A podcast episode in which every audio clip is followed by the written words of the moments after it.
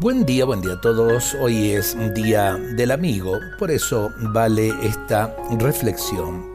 Tanto más estoy en amistad y comunión con Dios, tanta más paz y gozo tengo y siento. Es así. Cuando uno está con un amigo, goza su presencia y sufre cuando está ausente. La amistad es algo más que humano.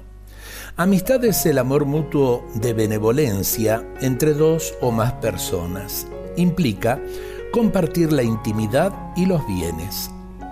Dios goza en la comunión con su Hijo y nos ofrece la posibilidad de compartir este gozo viviendo en amistad con Él.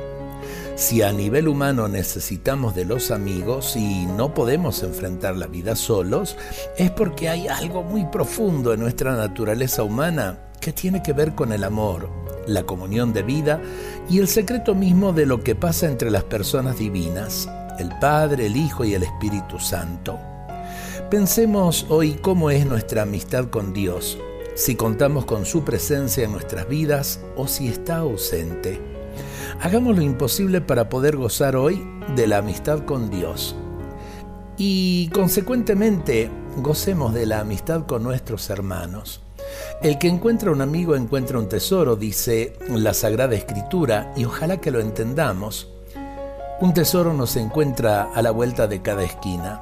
Por eso, a ver, verdaderos amigos, qué pocos tenemos.